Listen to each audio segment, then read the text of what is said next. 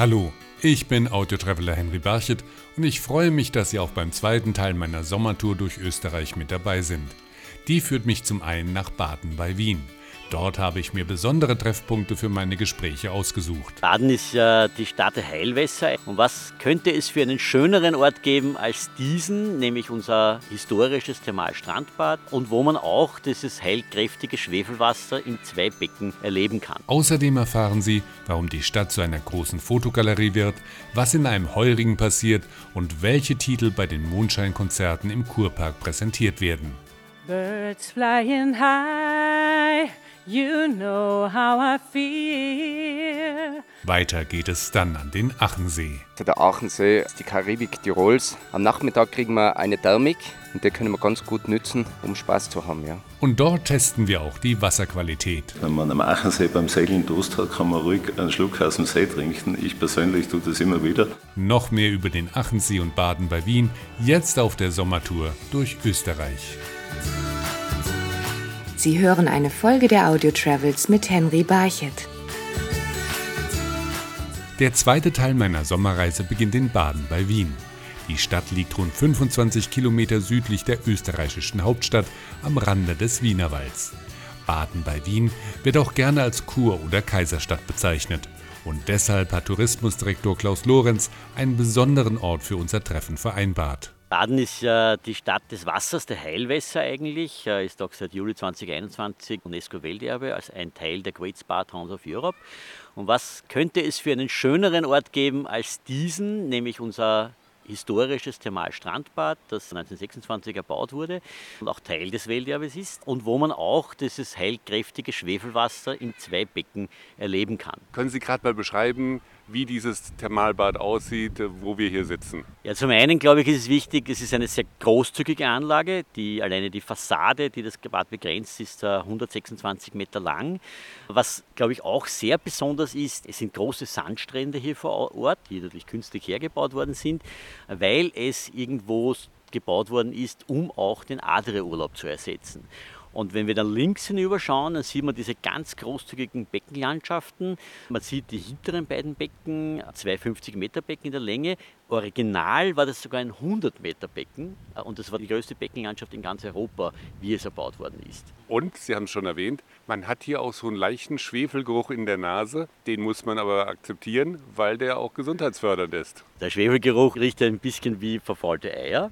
Aber es ist natürlich ein sehr heilkräftiges Wasser, sehr gut auch für alle Beschwerden, die sich jetzt rund um die Wirbelsäule oder Rheumatismus drehen.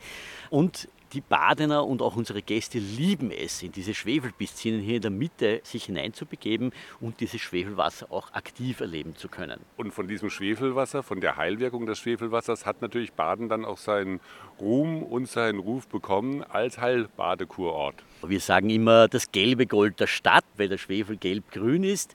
Und natürlich stammt der gesamte Reichtum unserer Stadt, das Wohlhaben in unserer Stadt aus diesem Schwefelwasser, auch die Berühmtheit und Bekanntheit natürlich. Man muss sich vorstellen, dass dieses Schwefelwasser seit mehr als 2000 Jahren genutzt wird. Das heißt, wir können auch nachweisen, dass die Römer bereits hier genutzt haben. Und natürlich in der Kaiserzeit kamen die österreichischen Kaiser sehr gerne hierher und haben auch dieses Schwefelwasser für ihre Gesundung genutzt. Und mit ihnen alle prominenten Komponisten im deutschsprachigen Raum, die man sich sich so vorstellen kann. Wolfgang Amadeus Mozart war hier, Ludwig van Beethoven war hier, Johann Strauss Vater, Johann Strauss Sohn, alle Meister der Operette, also die ganze Palette an Künstlern und Komponisten dieser Zeit waren hier, um entsprechend entweder das Schwefelwasser zu nutzen oder auf der anderen Seite auch, weil ihre reichen Auftraggeber hier waren. Und den Reichtum, den sieht man auch, wenn man durch die Stadt läuft, denn hier stehen überall Villen, stehen Bürgerhäuser, die sehr schön sind, sehr aufwendig renoviert sind auch. Das heißt, Baden ist auch heute noch eine Stadt, die reich ist. Schön, dass Sie das ansprechen. Gerade diese Villen, es sind über 550 historische Villen in der Stadt, was uns auch innerhalb der Great Spa Towns of Europe sehr besonders macht. Das ist eine unserer Spezialitäten hier. Und man sieht natürlich an dem Haltungszustand der Villen, dass die Stadt wirtschaftlich sehr gut funktioniert, nach wie vor, weil nur dort, wo auch Wirtschaft funktionieren kann, können auch solche historischen Gebäude erhalten werden. Baden bei Wien strahlt auch so eine Eleganz aus. Durch die Villen, durch die schönen Häuser. Und dazu gehört auch so ein bisschen Nachtleben und zwar ein ganz besonderes Nachtleben, denn Baden hat auch noch so ein richtig traditionelles Casino direkt neben dem Kurpark. Herr Lorenz, wie wichtig ist dieses Casino für die Stadt? Unser Casino ist ja eigentlich die alte Kurhalle, die 1885 zur Belustigung der Gäste gebaut wurde, die dann irgendwann auch als Casino entwickelt wurde, einer von 16 Spielcasino-Standorten in Österreich. In Österreich sind Casinos echte Ausgeh-Casinos, das heißt, die Leute gehen auch in einer sehr schönen Kleidung hin. Und natürlich für unser Angebot am Abend, für die Gäste ist es ein ganz wesentlicher Aspekt, auch ins Casino gehen zu können. Nicht nur unbedingt um zu spielen, sondern auch in ein wirklich sehr schönes und sehr gehobenes Restaurant oder auch um eine der vielen Veranstaltungen, die es dort gibt, zu besuchen. Und das macht diese Stadt erlebenswert für Besucher, die hierher kommen. Denn es ist nicht nur die Stadt, die einlädt, hier zu verweilen, sondern auch die Umgebung. Denn rund um Baden ist es sehr grün. Wir werden ja begrenzt im Westen durch den Wienerwald, ein großes Waldgebiet, das sich von Wien ungefähr 50 Kilometer nach Süden erstreckt. Und rundherum in anderen Bereichen der Stadt gibt es noch Weingärten. Wenn wir jetzt hier herüberschauen Richtung Westen, dann sehen wir im Hintergrund diese bewaldeten Hügel, links und rechts auch Burgruinen draufstehen, die man auch natürlich auch erwandern kann und wo man einen wirklich sensationell schönen Blick über das Wiener Becken bis hinauf nach Wien hat. Und Sie haben schon erwähnt, es waren viele Komponisten hier, unter anderem auch Beethoven, und der hat diese Stadt ja richtig gegen geadelt mit einem Spruch, den er hier hinterlassen hat. Ja, zum einen hat er natürlich ganz, ganz besondere Werke hier komponiert. Ich glaube, auch das sollte man erwähnen. Sie kennen alle dieses wunderbare Thema die Ode an die Freude, ein Teil der 9. Symphonie, die zu großen Teilen hier in der Stadt komponiert wurde und die auch heute die Europahymne ist. Und Beethoven hat, da kann man glaube ich sehen, wie wohl er sich hier gefühlt hat und wie entspannt auch das damals das Lebensgefühl der Stadt war. Er hat gesagt, ich hätte niemals gedacht, dass ich jemals so voll sein könnte, wie ich es hier bin. Baden erleben kann man nicht nur im Thermalstrandbad, sondern auch an vielen anderen Orten und die werde ich jetzt nach und nach hier auch besuchen. Vielen Dank, Klaus Lorenz, für das Gespräch hier im Thermalstrandbad. Dankeschön und kommen Sie unsere Stadt besuchen. Mein zweiter Besuch in Baden bei Wien ist bei Franz Schwabel. Er führt bereits in der siebten Generation das Weingut Schwabel. Nachdem er mir seine Weinberge am Stadtrand gezeigt hat, lädt er mich auf sein Weingut ein und erklärt mir, welche Weine er anbaut. Wir haben hier in Baden bei Wien eine große Weinlandschaft sozusagen. Eben durch die Heurigen haben wir eine große Sortenvielfalt. Unsere wichtigsten Hauptsorten aber sind bei den Weißweinen der Rotgipfler, der Zierfandler, die auch autochtone Sorten sind der Region, sowie der Neuburger und bei den Rotweinsorten St. Laurent und Pinot Noir. Wir sind eben in deine Weinberge gefahren. Du hast einen tollen Arbeitsplatz, denn von den Weinbergen aus hat man einen Blick, einen wahren Rundumblick auf Baden-Baden ja bis Wien. Das stimmt auf alle Fälle. Ja, der Ausblick geht bis zu 50 Kilometer und in guten Tagen kann man sogar den Neusiedlersee sehen. Und es ist herrlich, dort jeden Tag eigentlich zu arbeiten. Und wenn ich hier zu Gast bin, kann ich dann durch die Weinberge wandern? Ja, natürlich kann man durch die Weinberge wandern. Man sollte halt immer nur aufpassen, dass man auf den Wegen bleibt und eben dort die Natur genießen kann. Genießen kann man aber auch den Wein, den ihr hier anbaut. Und den Wein genießt man in Heurigen. Wer nicht von hier kommt, was sind Heurige? Also Heurigen sind von den direkten Winzern, von den Betrieben, die Gastlokale sozusagen, wo auch selbstgemachte Speisen und eben der selbst angebaute Wein auch kredenzt werden. Und wenn man nicht aus Baden kommt oder wenn man die heurigen Kultur nicht so kennt, aber dann auf der Straße draußen einen Buschen, einen Föhrenbuschen sieht, weiß man, dass der Heurigen geöffnet hat. Was ist das für eine Atmosphäre in einem Heurigen? Also ich sage immer, Heurigen ist ein Ort der Gemütlichkeit. Beim Heurigen soll sich jeder wohlfühlen. Man kann jederzeit zum Heurigen gehen, ob es mittags oder abends oder auch zum Frühshoppen, zum Kartenspielen. Ähm, Heurigen ist ein Platz für alle Gäste. Für alle Gäste, also auch für Urlauber, für Reisende. Da komme ich direkt in Kontakt mit der einheimischen Bevölkerung. Auf alle Fälle. Beim Heurigen trifft man eben Stammleute, eben viele Touristen, auch viele Weingenießer. Eben von Familien bis Pensionisten hat man beim Heurigen eben alles. Du hast gesagt, beim Heurigen, da kann man den Wein genießen, aber es gibt auch die regionalen Speisen. Was wird da zum Beispiel angeboten? Was passt am besten zum Wein aus Baden? Zum Wein aus Baden haben wir natürlich auch deftige Speisen. Zum Beispiel wie gebackene Schnitzel, das klassische Wiener Schnitzel oder Schopfbraten oder eine kalte Platte, auch zum Beispiel mit Blutwurst oder mit Presswurst oder verschiedene Aufstriche bis zu Salaten. Auch vegane Sachen sind dabei. Gibt es eine Saison, wo du sagst, das ist eine besonders gute Zeit, um einen Heurigen zu besuchen? Im Sommer ist natürlich am schönsten auch beim Heurigen, wenn die Gastgärten alle geöffnet sind. Wir arbeiten auch sehr viel mit Blumen, eben im Gastgarten, dass eine schöne Atmosphäre entsteht und im Sommer ist die schönste Heurigenzeit. Dann würde ich sagen, probieren wir jetzt Aglasal Wein, wie es so schön heißt auf Wienerisch. Ich habe das wahrscheinlich nicht richtig ausgesprochen, aber das ist das, was man im Heurigen auf jeden Fall genießen sollte. Auf alle Fälle, eben regionalen Wein aus Baden, direkt beim Heurigen, direkt vom Winzer. Und mit einer Flasche Neuburger Harterberger verlasse ich das Weingut Schwabel und mache mich auf einen Rundgang durch die Stadt. Neben den vielen historischen Villen sind immer wieder auf Wänden großformatige, kunstvolle Fotos platziert. Die Stadt wirkt wie eine weitläufige Open-Air-Galerie. Die Bilder gehören zu dem jährlich wiederkehrenden Fotofestival, dem Festival Garci Baden Foto. Direkt unter einer Fotoserie, die an der Fassade eines Kaffeehauses angebracht ist, treffe ich mich mit Festivaldirektor Louis Lammerhuber, der mir das Konzept des Festivals erklärt. Wir vermählen Gartenkunst und die Architektur einer historischen Kleinstadt mit Fotografiekunst. Das führen wir zusammen. Das heißt, auf der Oberfläche einer wirklich sehr, sehr schönen Gartenkultur, städtebaulich eindrucksvoller Objekte, bringen wir Bilder an. Im öffentlichen Raum, für jeder Mann und jede Frau jederzeit zugänglich, 24 Stunden am Tag, ohne Eintritt, ohne Barriere, ohne Drehkreuz. Das heißt, wir schmücken die Stadt. Und nachdem wir uns im siebten Jahr befinden, haben sich die Bewohner Badens auch in einer gewissen Weise so daran gewöhnt, dass sie schon so im April, Mai zu fragen beginnen, wie denn das Sommerkleid heuer aussehen würde. Sie präsentieren diese Fotografien im öffentlichen Raum großformatig und Sie haben eine Geschichte dahinter, welche Bilder präsentiert werden.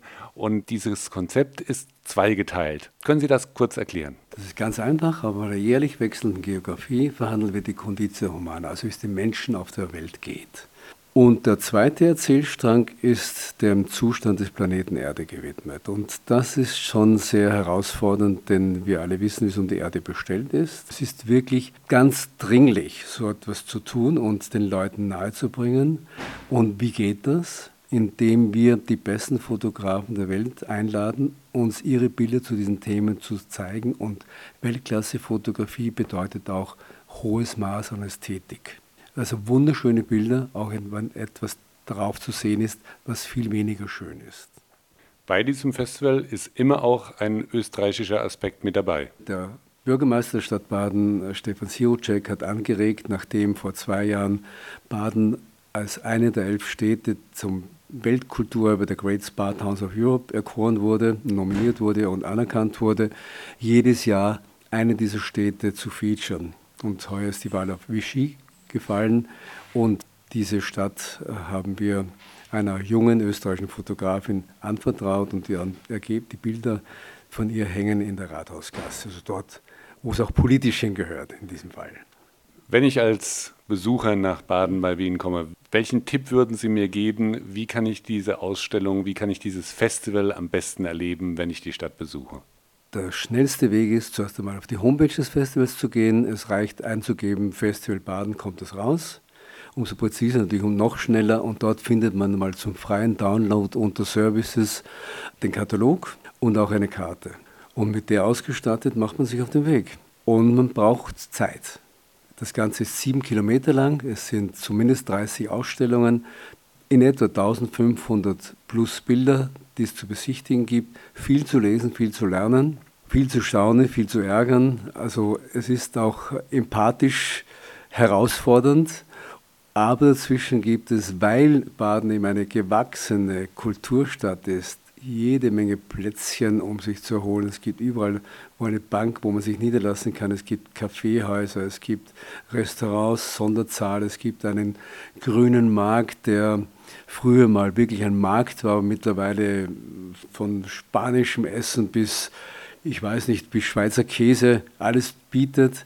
Also man hat jede Menge Möglichkeiten, den Aufenthalt in einer sehr gut strukturierten Stadt mit dem Betrachten von Bildern und unter freiem Himmel zusammenzubringen.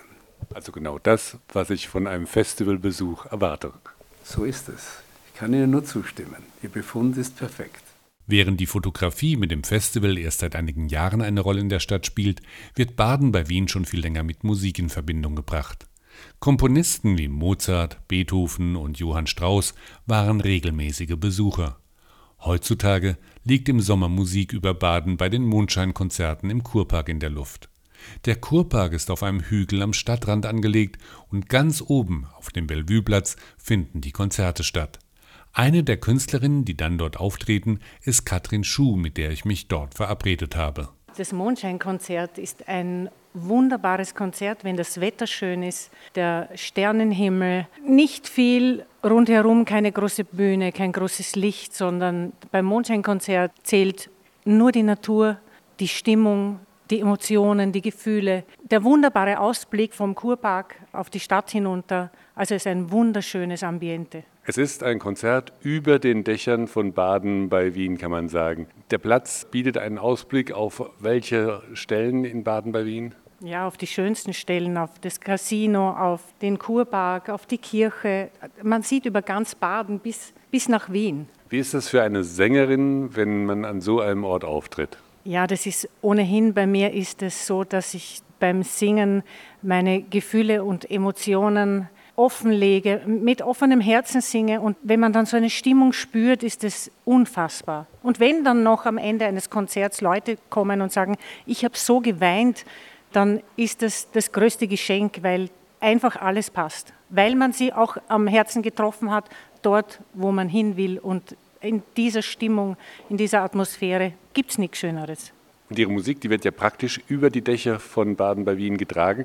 Das heißt, man hört die Musik auch, wenn man unten in der Stadt ist. Ja, voriges Jahr beim Mondscheinkonzert kam eine Dame danach zu mir und hat gesagt, ich bin in der Stadt gewesen, unten in der Fußgängerzone und ich habe eine, so eine schöne Stimme gehört und ich musste sie suchen und jetzt habe ich sie gefunden. Ich singe nicht nur Jazz, sondern auch Musicals, weil das erste Konzert ist äh, Musical und Love Songs und auch Wiener Lieder und Vortragslieder, Lustiges von Piron und Knapp oder Sisi Kraner. Also auch Musik, die in diese Stimmung reinpasst, denn das ist auch ganz wichtig, dass es so eine Art Gesamtkunstwerk wird. Darauf gebe ich besonders Acht und ich glaube, alle anderen Gruppen, die hier auftreten, berücksichtigen das auch, dass dieses besondere Ambiente und diese Atmosphäre auch wiedergespiegelt wird. Da spielt man keine wilden Sachen. Mondscheinkonzerte sagt es schon aus, das muss das Herz berühren das muss Gefühle transportieren.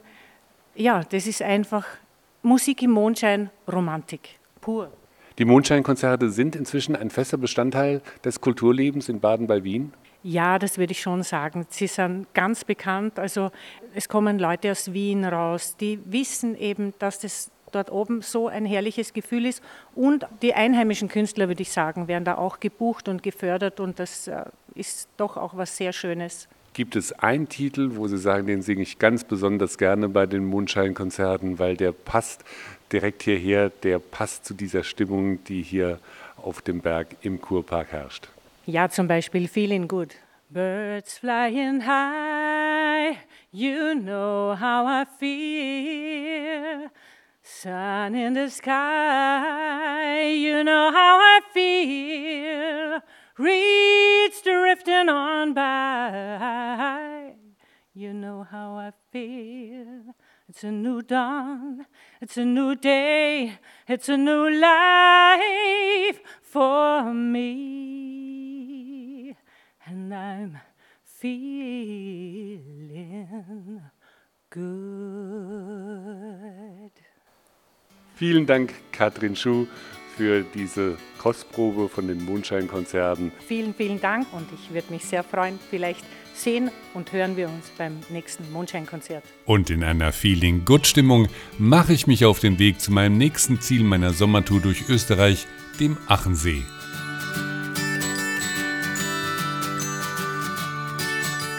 Der Achensee ist der größte See Tirols und hier treffe ich mich am Ufer mit Florian Jäger, der als Seeverwalter jeden Winkel des Sees kennt. Der Achensee liegt nördlich vom Inntal, ist eine Verbindung Richtung Deutschland, liegt auf einer Seehöhe von rund 900 Meter, ist ca. 700 Hektar groß, 10 Kilometer lang, an der breitesten Stelle einen Kilometer breit, an der tiefsten Stelle 133 Meter tief und Trinkwasserqualität schönes, türkises, tiefblaues Wasser. Und eingerahmt von hohen Bergen, das ist das Karwendelgebirge, das hier sich um den Achensee herum erhebt. Ganz genau im Westen des Sees, also westliches Seeufer Karwendelgebirge, östliches Seeufer Rofangebirge.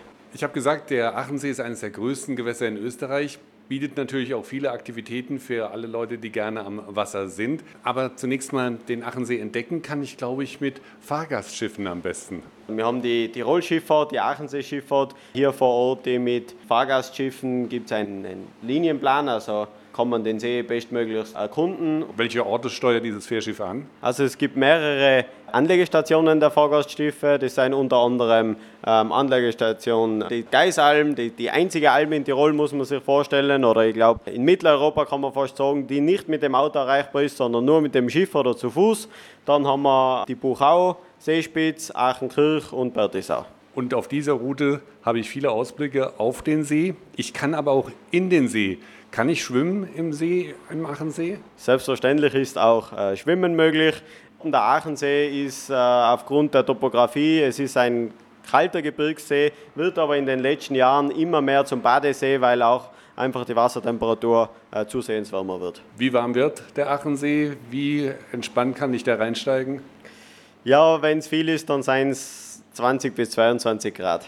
Ich kann den See aber auch vom Ufer aus erleben, denn es gibt hier viele Orte, die durchaus auch ein touristisches Angebot haben, wo ich mich dann auch aufhalten kann und auch die Gegend so ein bisschen erkunden kann. Es gibt zahlreiche Sitzterrassen, Restaurants, Hotelbetriebe und so weiter, die Sitzplätze oder Aufenthaltsmöglichkeiten direkt am See oder am Wasser anbieten. Da haben wir eben vorzugsweise Bertisau, aber auch mittlerweile in Aachenkirch gibt es solche Möglichkeiten, wo man wirklich am Wasser seinen Kaffee oder sein Erfrischungsgetränk genießen kann. Und du als Seeverwalter schaust, dass hier alles gut läuft. Äh, ist ein schöner Arbeitsplatz hier am Achensee zu arbeiten. Ich sage immer, die meisten Menschen sehen immer nur die schönen Tage, so wie es heute ist. Wenn es wirklich grausig ist und regnet, nachher bin ich meistens allein am Wasser. Viel auf dem Wasser ist Manfred Leixner unterwegs. Er ist Präsident des Segelclubs SCTWV Achensee und empfängt mich auf dem Clubgelände am Seeufer. Er schätzt an dem See besonders die Windverhältnisse. Na, der Achensee ist ein sehr windstabiles äh, Gewässer. Wir haben im Normalfall die Situation, dass wir am Vormittag bis gegen Mittag einen leichten Südwind haben, der gut angetan ist, dass die Anfänger schön üben können. Dann gibt es mittags meist die Pause und nachmittags, wenn wir Glück haben, einen schönen Notwind mit bis zu 5, 6 Windstärken. Das heißt, es ist vom Anfänger bis zum Fortgeschrittenen alles hier. Man kann also alles außer Wellensegeln am Achensee sehr gut lernen. Man kann alles sehr gut lernen am Achensee und das in einer wirklich schönen Umgebung. Beschreiben Sie doch mal, wie ist der Blick vom Segelboot aus auf den Achensee und auf die Berglandschaft? Das Panorama rundherum mit den 1200 Meter höheren Bergen eingebettet in einer fjordähnlichen Landschaft ist natürlich sensationell und bietet uns beim Segeln auch manchmal schöne Überraschungen, die speziell bei Föhn recht unterhaltsam sein können.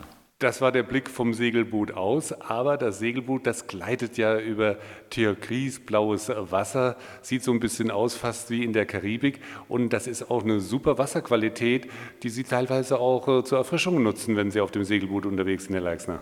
Ja, durchaus. Segeln am Wasser macht durstig und für mich ist es durchaus normales Prozedere, dass ich gelegentlich einen Schluck aus dem See nehme, um den ärgsten Durst zu stoppen. Das heißt, eine hervorragende Wasserqualität und wenn es richtig heiß ist, dann lohnt sich auch der Sprung vom Segelboot ins Wasser rein. Ja, das einmal sowieso, weil der Aachensee ein eher kühler See ist. Wenn wir bei uns die Marke von 20 Grad Celsius Erwärmung des Wassers durchbrechen, dann wird es schon interessant. Ein paar Leute, bei denen, ich sage immer, der Thermostat kaputt ist, die gehen auch schwimmen, wenn es kälter ist. Was für ein Segler muss ich sein, dass ich auf dem Achensee tatsächlich sicher unterwegs bin? Also grundsätzlich gelten die gleichen Maßstäbe wie überall sonst. Man sollte einen Plan B parat haben, das heißt, wenn das Wasser sehr kalt ist, einen Tauchanzug, sofern man sich in einer Jolle bewegt, die kentern kann. An sich, Schwimmweste schadet auch nicht und gelegentlich gibt es entweder auch schöne Gewitter mit starken Bödenfronten oder einen extremen Föhn und das ist dann schon eine Challenge auch für gute Segler. Sie haben es ja vorhin erwähnt, der Achensee hat verschiedene Windrichtungen, die für den Segler zum einen sehr interessant sind. Zum anderen muss er sich auch ein bisschen, bevor er hier zum ersten Mal aufs Wasser geht, über die Winde informieren. Naja, das ist Learning by Doing. Im Normalfall kann man rausschauen und sieht, woher der Wind kommt und passt sich dann dem an und je nach Können sucht man sich den Wind in der passenden Stärke aus. Vielen Dank für diese Informationen über den Achensee als Segelrevier und ich glaube, wir erfrischen uns jetzt mal mit einem Glas Achenseewasser. Ein paar hundert Meter vom Segelclub entfernt treffe ich Daniel Griedler. Er hat auf einem Freigelände am Seeufer eine Kitesurf-Schule eingerichtet. Der Aachensee ist die Karibik Tirols, ist ein wunderschöner See, glasklares Wasser. Und am Nachmittag kriegen wir eine Thermik zwischen drei und vier Windstärken. Und ab und zu haben wir auch Schlechtwetterwinde und die können wir ganz gut nützen, um Spaß zu haben. Ja. Du sagst schon, beim Kitesurfen hat man viel Spaß. Als Lehrer, wie bringst du jetzt deinen Schülern das Kitesurfen bei? Starten tun wir mit etwas Theorie, danach gehen wir aufs Land, dann zeige ich den Leuten, wie man so einen kleinen Lenkdrachen lenkt und danach hüpfen wir ins Wasser hinein. Wer noch nie Kitesurfen gemacht hat, was passiert beim Kitesurfen? Es ist eine ordentliche Kraft natürlich dahinter und der Drache, der zieht einen übers Wasser, um nachher schlussendlich springen zu können, fahren zu können, also es macht irrsinnig Spaß, wenn der Wind vorhanden ist. Und wenn er nicht vorhanden ist, dann chillen wir einfach rum. Am Anfang macht ihr Übungen am Land und dann geht es aufs Wasser. Was passiert, wenn ihr aufs Wasser geht? Wenn wir aufs Wasser gehen, äh, machen wir die ersten Lenkübungen natürlich am Wasser auch. Der Schirm ist, oder der Kite, den, den, den lenkt man mit einer, mit einer sogenannten Bar. Das ist die Lenkstange. Äh, die ist am Trapez befestigt. Das heißt, man muss nicht den Kite, muss man nicht immer halten, sonst wäre die Kraft schnell zu Ende. Ja. Und warum macht es so viel Spaß, über dem Wasser den Kite zu lenken? Das ist einfach die Kraft, die Kraft des Kites, die Natur, dass man einfach übers Wasser gezogen wird, weil man hat ja ein Brett auch an den Füßen, man fährt in die Baufußen und wird da von den Kite übers Wasser gezogen. Und wenn die dementsprechende Windstärke vorhanden ist, dann kann man auch ganz schön hoch springen. Wenn man hier auf dem Achensee Kitesurfen macht, dann kommen einem besonders die Winde, die hier sind, entgegen. Das heißt, der Achensee eignet sich besonders gut fürs Kitesurfen ja, dreimal, drei bis viermal die Woche funktioniert der See ganz gut. In den heißen Monaten, also August, da sind die Winde eher ein bisschen schlechter, wenn es zu warm wird. Und Juni und Juli eignen sich ziemlich hervorragend, um den See zu nützen. Ja. Wie lange brauche ich, bis ich es gelernt habe, bis ich richtiger Kitesurfer bin? Das ist von Schüler zu Schüler unterschiedlich. Je nachdem hat man guten Wind, hat man schlechten Wind, äh, stellt sich der Schüler geschickt an oder nicht geschickt an, kann man am dritten Tag den einen oder anderen Meter links bzw. rechts fahren. Doch nicht nur auf und am Wasser kann man am Achensee seinen Aufenthalt verbringen. Auch die Berge rund um den See eignen sich für Ausflüge. Mehr dazu erfahre ich von Naturpark Ranger Sebastian Peloni. Die Landschaft ist hier sehr stark geprägt durch diese kalkhaltigen Gebirge, die sehr, sehr stark porös sind und äh, somit sehr viel Kiesel liefern und somit eben sind sie auch teilweise sehr, sehr schwer zu besteigen. Wir haben eben einerseits eben diese flachen Landschaften, die wir eben als Almen nutzen und dann eben ragen diese sehr, sehr steilen, kalkigen Berge eben in die Höhe. Ist das also ein Wandergebiet für anspruchsvolle Wanderer? Muss nicht sein. Also es gibt hier sicherlich Wanderungen, die sehr, sehr anspruchsvoll sind. Oder es gibt hier teilweise eben auch Gipfelbücher, wo ich auch schon mal vorbeigekommen bin wo eben der letzte Eintrag so zehn Jahre alt ist. Aber es gibt natürlich Gipfelbücher, wo, keine Ahnung, alle zwei Minuten oder irgendwann jemand sich einträgt. Und die Landschaft ist eben wunderschön. Kann ich auch den See erwandern? Kann ich am Seeufer auch entlang wandern, um den Achensee dann zu Fuß zu erleben? Ja, also es gibt sowohl auf dem Westufer wie auch auf dem Ostufer einen Wanderweg. Der Mariensteig heißt der Wanderweg, der eben auch bei der Geisalm vorbeiführt oder ein wunderschöner Ort auch. Aber es ist ein Naturerlebnis, wenn ich hier zu Fuß unterwegs bin, meine Wanderschuhe anziehe und man erlebt dann auch noch richtig die Landwirtschaft, die hier von Bauern gepflegt wird.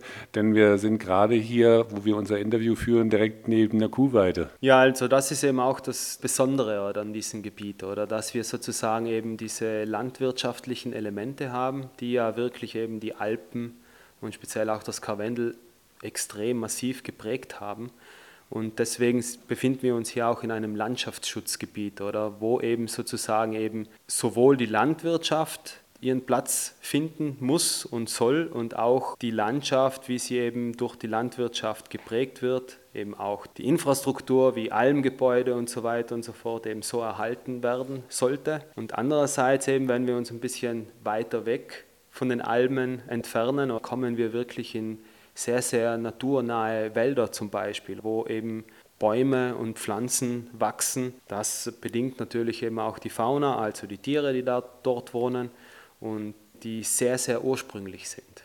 Und dass diese Ursprünglichkeit erhalten bleibt, dafür bist unter anderem du zuständig, denn du schaust, dass es so etwas gibt wie eine Besucherlenkung, was ja so ein Begriff ist, der zunächst mal sehr theoretisch klingt, aber der eigentlich dazu nützt, dass die schöne Landschaft erhalten bleibt. In solchen sehr touristischen Orten, wie es eben auch hier am Aachensee ist, oder braucht es eine gewisse Besucherlenkung oder es braucht zuerst mal Informationen.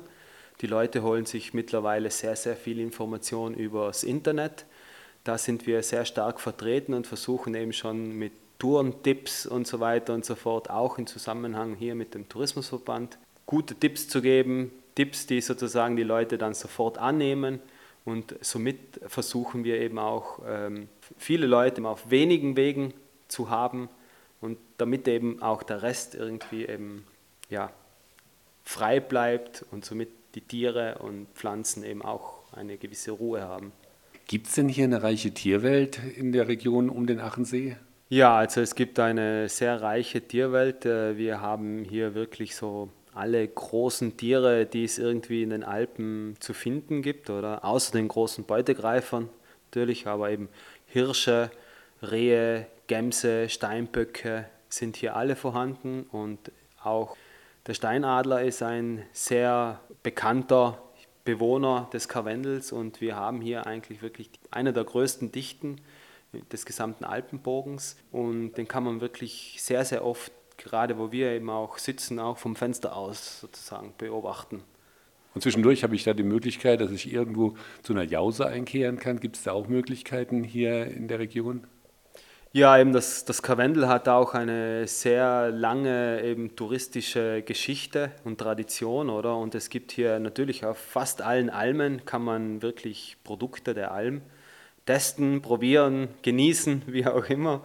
Und man kann eben auch, wenn man ein Stockwerk höher ist, dann eben auch auf den verschiedenen Schützhütten dann eben auch jausen, essen, was trinken, wo eben die Küche auch wirklich immer, kann man fast schon sagen, sehr, sehr gut ist. Und damit endet der zweite Teil meiner Sommertour durch Österreich. Den ersten Teil, der mich ins Albachtal, nach Schladming-Dachstein und die Bergdörfer Safhaus Ladis geführt hat, können Sie in der Audiotravels Mediathek unter audiotravels.podbean.com jederzeit nachhören. Vielleicht haben Sie jetzt Lust bekommen, Ihren Sommerurlaub in Österreich zu verbringen. Mehr Informationen zu den vorgestellten Zielen, aber auch zu weiteren Orten und Regionen finden Sie auf austria.info. Ich wünsche Ihnen gute Reise und vielleicht treffen wir uns in diesem Sommer irgendwo in Österreich. Sie hörten eine Folge der Audio Travels mit Henry Barchet. Alle Episoden der Audio Travels hören Sie auf iHeartRadio, Spotify, Amazon Music, Samsung Podcasts, Apple Podcasts und auf mehr als 30 Streaming-Plattformen weltweit.